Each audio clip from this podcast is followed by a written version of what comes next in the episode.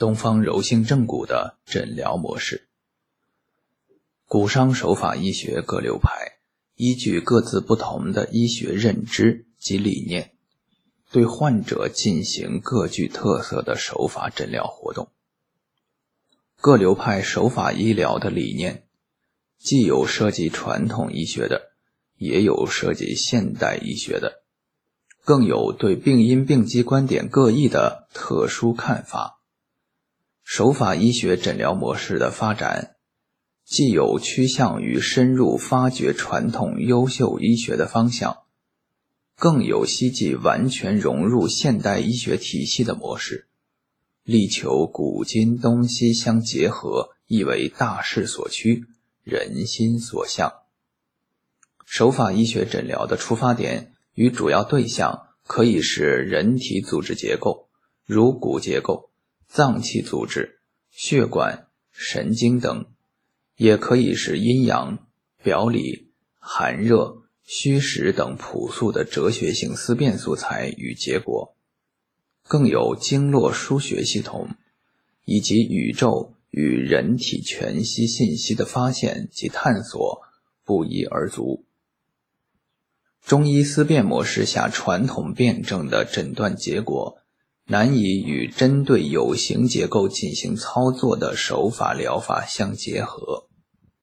这是传统中医推拿、中医正骨等手法医学发展的困境之一。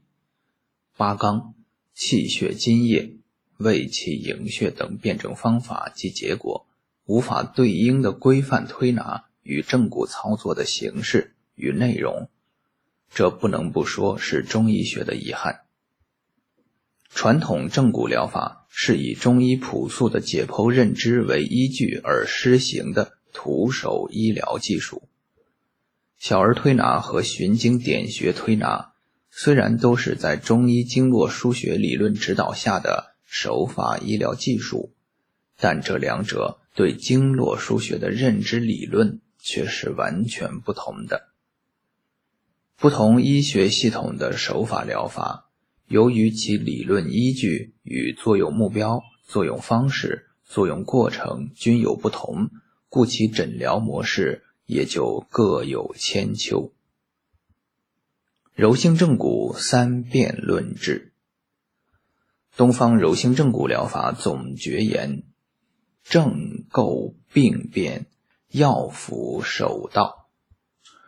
东方柔性正骨疗法依据临症需要及柔性正骨技术本身的特点，主张以变构论治为核心，并与中医辨证论治、西医辨病论治相结合。通过三辨论治诊疗疾病。一变构论治，变构论治是运用人体生物力学原理，对构成人体的骨、软组织、脏器等物质结构的力学状态进行分析，发现紊乱的力学结构所在，从而诊断出疾病的力学结构性病因，然后采用相应的手法。纠正之而达成治疗目标的一种诊断与治疗模式。变构论治的内容，东方柔性正骨疗法从三个主要方向进行变构论治。首先是对构成人体筋骨系统的物质结构状态进行变构论治。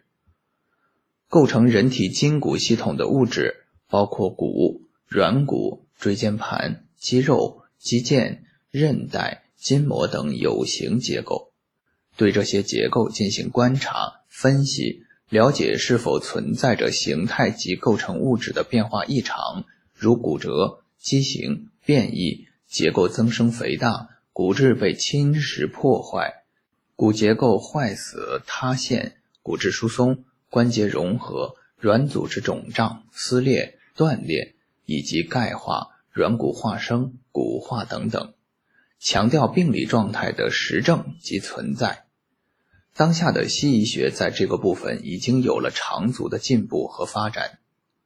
其次，是对组织器官所在之结构空间的力学状态进行观察与分析，筋骨结构的位置与序列状态变化对相应空间的形态、大小及稳定性等方面均会产生直接影响，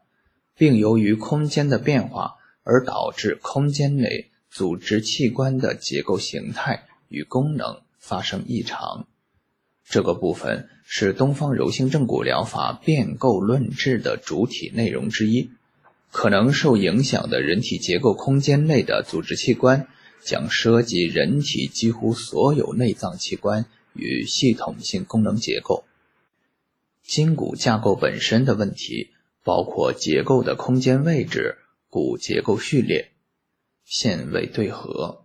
脊柱曲度、关节间压力大小与分布、软组织的分布及其张力状态等方面，而。筋骨架构异常对结构空间的影响，涉及人体结构的通道空间和体腔空间两大方面。这个部分是传统骨伤手法医学重点研究与探索，并有机会发挥自身疗法特点的医学方向。其三是对人体运动系统的功能状态进行观察分析。了解运动系统构成结构的力学状态与其功能状态之间的相互关系，强调结构系统的力学效能及其稳定性。人体生物力学结构紊乱的证据，以症状为线索，借助手法触诊、体征表现与特殊试验检查、影像诊断等具体诊断方法而获得。变构论治对疾病或症状的深入分析与治疗过程，牢牢地抓住人体结构的生物力学理论、脊柱与神经病因理论等当代医学理论，通过望、闻、问、切等诊查手段，针对具体的结构对象与以物理性力学变化为主的病理过程进行观察、分析。把握住特定的大类手法适应病变具体的病因、过程与结果，并以手法的物理性力学作用整复之。变构的方法特点，变构论治诊断资料的收集仍然是通过望、闻、问、切四诊来完成。四诊中，问诊是医疗诊断过程中的主体程序之一。正骨疗法也不例外。除此以外，东方柔性正骨疗法根据其所适应疾病的病理表现及其临床特点，重视通过望诊、切诊来采集患者体征资料。在望诊方面，除了常规的望神态、望面色、望舌质、舌苔、望体质、望皮肉筋骨并存状态等以外，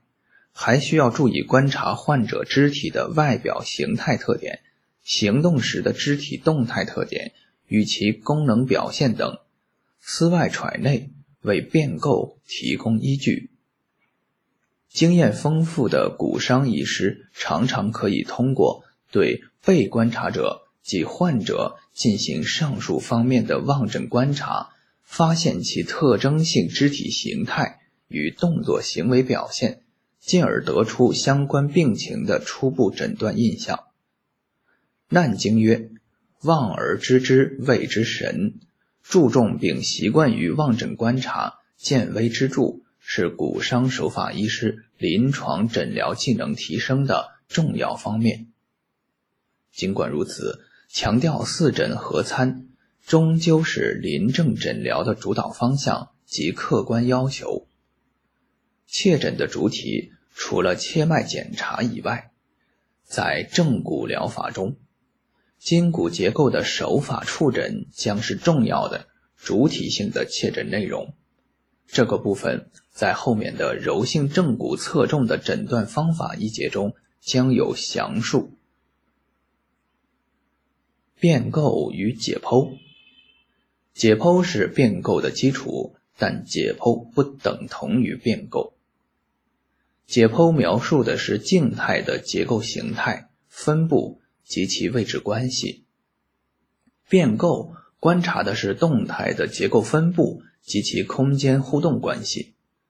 变构的主要内容，除了涉及人体筋骨本身的物质结构之外，更是基于功能解剖学，深入探究筋骨力学结构对人体相关功能产生的生理与病理影响。同病异治与异病同治，同病异治与异病同治是中医学辨证论治的临床特色之一。这一特色在以变构论治为特色的东方柔性正骨疗法中同样得到充分体现。在临床上表现出来的，由中医或西医根据诊断资料所界定的同一种特定疾病，可能由于导致该疾病发生的受异常力作用的筋骨结构不同。而使得手法整复治疗的主体对象有所不同，这是由该病症所涉及筋骨结构的多样性与复杂性决定的。这是变构论治下的同病异治。例如，同样是枕环枢紊乱所致的颈源性眩晕，其异常力的来源可以是从骨盆沿脊柱上行传来。也可能是头部外伤下传所致，症状及并发部位虽然相同，但所涉及的异常力学架构却完全不同，手法治疗的对象自然不同。大量骨伤疾病的变构论治观察结果表明，一种特定的筋骨结构状态异常，可由于受其作用。与影响的空间内外结构不同，受影响的组织器官部位不同，受作用的程度不同，而表现出完全不同的临床症状与疾病。也就是说，尽管其临床表现不同，却均是由同一类型筋骨结构的生物力学异常所引发。因此，无论症状或疾病多么复杂。其治疗的主要方法及主体内容将基本相同，此即异病同治。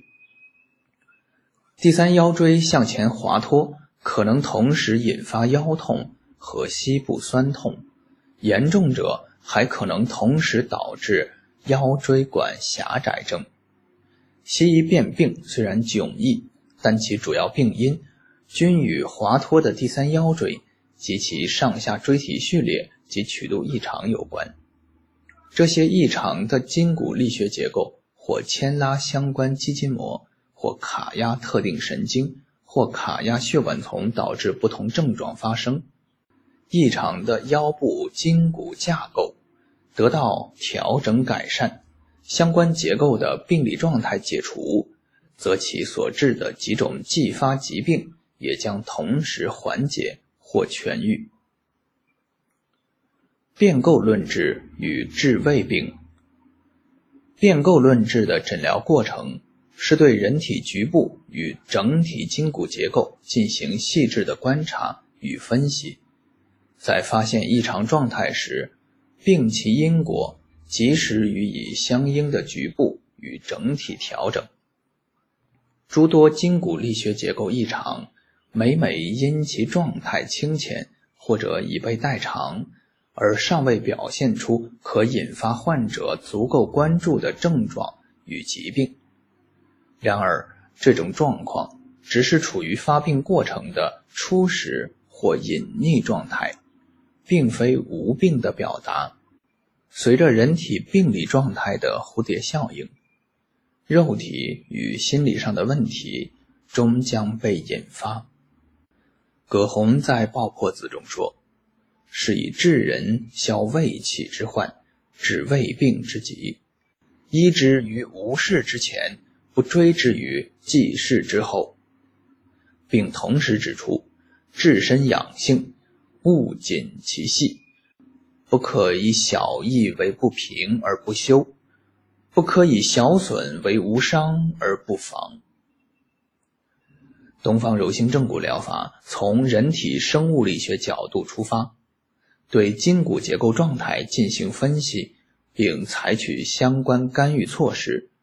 使得因结构序列与结构所在空间状态发生异常变化而已经表现或曾经表现或即将表现或尚未表现出来的症状与问题，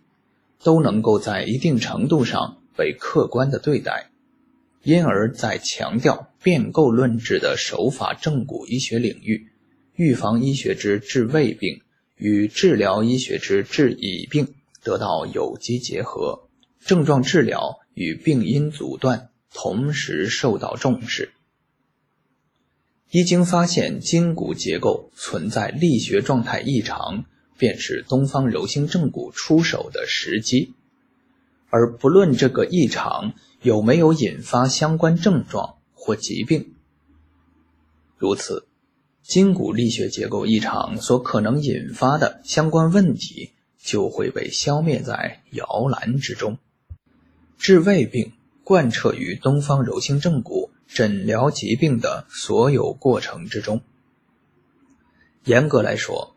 变构论治也是充分运用现代医学科学成就。发展出的一种全新的诊疗理论与方法。二、辨病论治。辨病论治是根据诊断出的具体中西医学病名，全面整体把握疾病性质和病程，并进行相应的治疗。在东方柔性正骨疗法所适应的骨伤医学领域。由于中医筋骨病名宽泛笼统，不利于对疾病的精准界定与整体把握，故我们主张采用西医学的病名概念，尽可能的进行精准化辨病论治。西医学所界定的疾病病名，包含了特定疾病的相关症状、体征及其病因与病理机制。只是在西医学的疾病概念与病因病机分析中，尚缺乏骨结构病理性移位病因的全面系统认知，因此，我们正好将辨病论治与变构论治紧密结合，形成东方柔性正骨疗法诊断系统的初步框架。在前述东方柔性正骨疗法对骨移位规律探索一节中。我们谈到骨关节退行性疾病、软组织及慢性损伤性疾病、脊柱相关疾病等大类骨移位相关疾病与骨结构病理性移位病因之间的关系存在着一定的规律性。也就是说，从西医学所界定的特定的肌肉骨骼疾病的概念出发，除了应该把握相关结构的病理变化结果以外，我们还应该发现与其相对应的骨移位病因及其规律，进而进行针对性治疗。例如，我们在临床上发现髌骨软化症变病这一西医学所界定的特定疾病的发生发展，与导致髌骨关节压力分布不均、关节软骨面受力部位改变。关节压力异常增大，乃至骨神经功能障碍、变功能构的骨盆仰角过大、足弓过高、胫骨外旋、髌骨外翻、膝关节中心前移、股四头肌张力过大、中上腰椎曲度及序列紊乱、变物质构。等腰椎、骨盆及下肢生物力学状态异常有着密切关系。根据上述变构结果进行针对性骨结构整复的论治后，髌骨软化症这一特定疾病将得到有效治疗，达成缓解或痊愈的临床目标。由整个髌骨软化症的诊疗过程，我们可以看到，这个疾病的诊断是明确的，经得起重复性检验；变构的过程也是明确的，经得起重复性检验；而论治的过程同样也是明确的，经得起重复性检验。髌骨软化症这一特定疾病的诊疗程序是经得起重复性检验的。因此，东方柔性正骨疗法与西医学在这一特定疾病上的学术交流是互通无碍、无缝接轨的。这就是我们强调辨病论治的重要意义所在。我们在古一位相关疾病的临床诊疗中，均结合了这一辨病论治的方法，因而具有系统性。三。辨证论治，辨证论治是中医学诊治疾病的核心诊疗模式，是中医学辨识和治疗疾病所采用的基本法则。症是指疾病在发展过程中某一阶段的病理概括，包括疾病的病因、部位、性质和邪正关系，反映了在疾病发展特定阶段病理变化的情况。辨证是将望闻问切四诊所收集的症状和体征等病情资料，通过综合分析，辨清疾病的原因、性质、部位和邪正关系，概括判断为某种症的过程。论治是根据辨证结果确定相应治疗方法。东方柔性正骨疗法。是中国传统骨伤医学体系中的疗法之一，因而，在临证时可以根据病情需要采用中药疗法进行治疗，灵活运用辨证论治诊疗疾病。临证时，若单凭手法暂时难以取效，或症状严重急需缓解，或病因复杂，或病情严重。则当以疾病疗愈为指归，辨证论治，遣方用药或结合其他手段杂合以治，多管齐下，共取速效。辨构、辨证与辨病这三者的结合，可以使我们在传统与现代医学科学的范畴内，更真切地接近并揭示特定疾病的病因真相。更有效地设计治疗方案，从而对疾病的发生、发展及预后转归有着更加全面、深入的控制与把握。审证求因，治疗应针对病因，中西诸家皆有此言。然而此话好说，做到抛却主观、客观的深入现实却很难。清晰认知各种复杂疾病的病因真相不容易，而向病因真相无限接近，是医学科学发展过程中不会改变的永久性课题与方向。东方柔性正骨强调皮肉筋骨并血气，路路分明，看仔细。中医讲辩证，自古以来对人体物质结构的忽视。好似约定俗成，唯骨伤例外。盖因手法接骨上界，合缝归槽时，不能不直面眼前骨脉筋肉皮之五体结构的现实。直面现实的精神，是骨伤学科进步发展的基石，与中医主体面对疾病之思辨模式有所不同。见或不见，取实或虚，以自得为准。思外揣内之标榜，伸手取证各有千秋，故接近本源真相的路径与角度各异。如痹症一类，于辨证可言风寒湿气杂质；于经络可讲气血阻滞闭塞；于结构可谈出槽错缝紊乱；于神经可说牵拉卡压障碍；于免疫更有敌我不变异常。等等，孰是孰非，虽莫衷一是，然因皆能取效于病患，故各执一言。而诸路病因，其因果先后，可再辨之乎？疾病真相只有一个，认知却互不相同。